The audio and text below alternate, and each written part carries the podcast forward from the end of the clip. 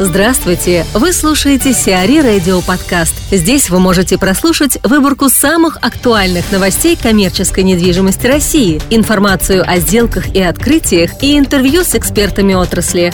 Чтобы прослушать полные выпуски программ, загрузите приложение Сиари Radio в Apple Store или на Google Play. Иск Кроснефти рассмотрят 1 декабря.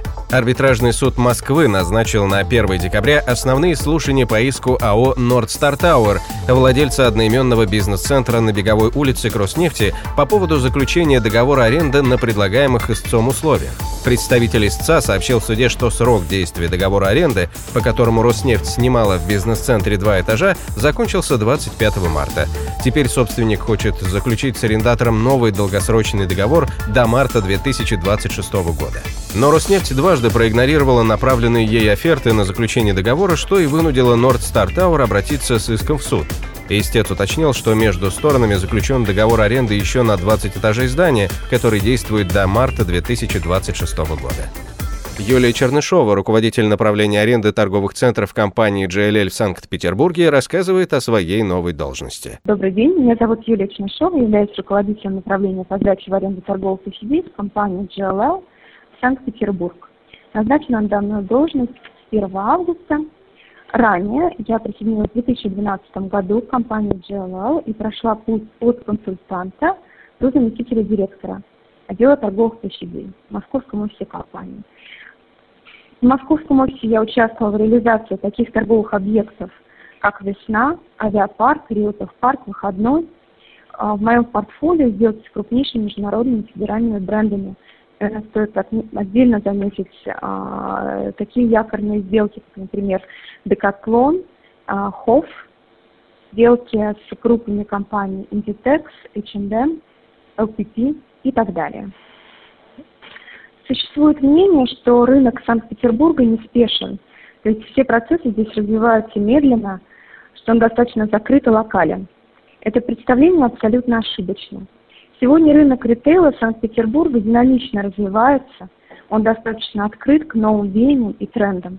Здесь широко представлены и федеральные, и международные бренды. Активно развиваются новые концепции, в том числе развлекательные. При этом, по моим ощущениям, ритейл в Петербурге расположен более компактно, чем в Москве. По объему торговых центров на тысячу жителей с отрывом лидируют Приморский, Московский, Центральные районы. В черте города, непосредственно близости к кольцевой дороге, расположилось около 60 качественных торговых центров. И два из них были введены 27 августа этого года. Ухта-Молл, суперрегиональный комплекс в Красногвардейском районе, и вторая очередь «Спортнаходка».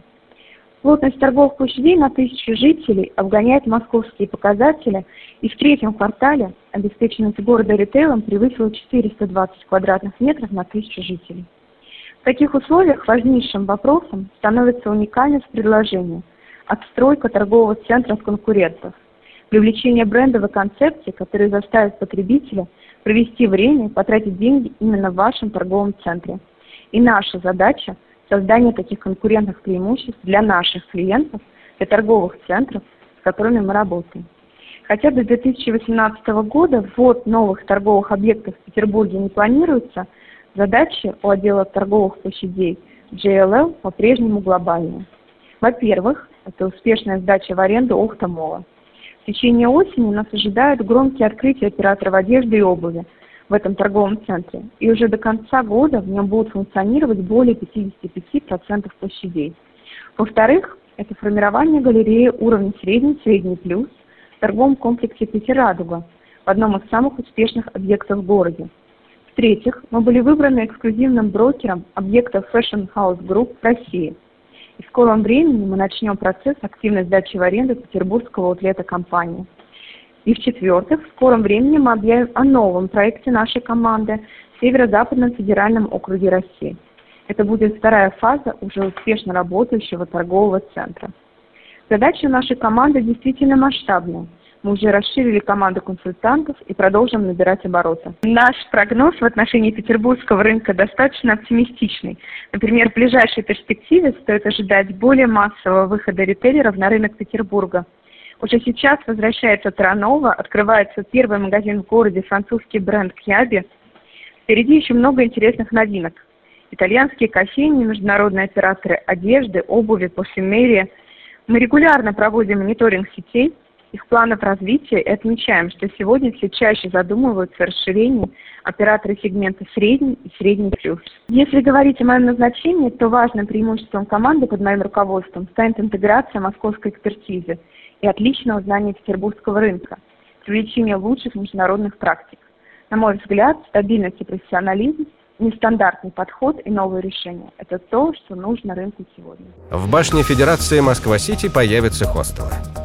Москва-Сити может обогатиться хостелами. Компанией GVA Saver разработан проект реконцепции помещений башни Федерация, который уже одобрен собственником здания.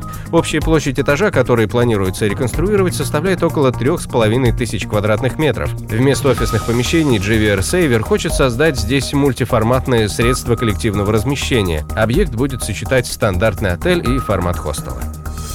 Россия и Казахстан построят логистический центр. Российская компания «Каалка» и дочерняя компания железных дорог Казахстана «КТЗ Экспресс» планируют строительство транспортно-разгрузочного комплекса «Центральный сухой порт» мощностью 400 тысяч ТУ в Домодедово. Стоимость проекта составит порядка 169 миллионов долларов, окупаемости ждут за 10 лет. Транспортный центр будет иметь площадь 60 гектаров. Он расположится на трассе М4 Дон. Задачей будет обработка контейнерных грузов, которые проходят по новому шелковому пути – Китай, Казахстан, Россия, Европа и Транссибирскому транспортному коридору. На территории ЦСП возведут контейнерные таможенные терминалы, депо порожних контейнеров, терминалы рефрижераторных контейнеров, низкотемпературные и сухой склады. Первая очередь проекта планируется к запуску в 2019 году. Выход ЦСП на полную проектную мощность запланирован на 2025 год. Никольское отошло к группе «Софмар». Складским комплексом Никольская теперь владеет группа «Софмар», прежде группа «Бин». Никольская, введенная в эксплуатацию в начале 2015 года, имеет общую площадь 106,5 тысяч квадратных метров. Объект расположен в 35 километрах от МКАД по Дмитровскому шоссе. В январе этого года компанией MLP было подписано соглашение на управление Никольским. Предполагалось, что в перспективе компания может приобрести объект. Девелопером проекта выступала Eastward Capital. Никольское могло отойти Софмару в ходе реструктуризации долга, поскольку на строительство комплекса Eastward Capital привлекла крупный валютный кредит, который после девальвации рубля стало сложно обслуживать.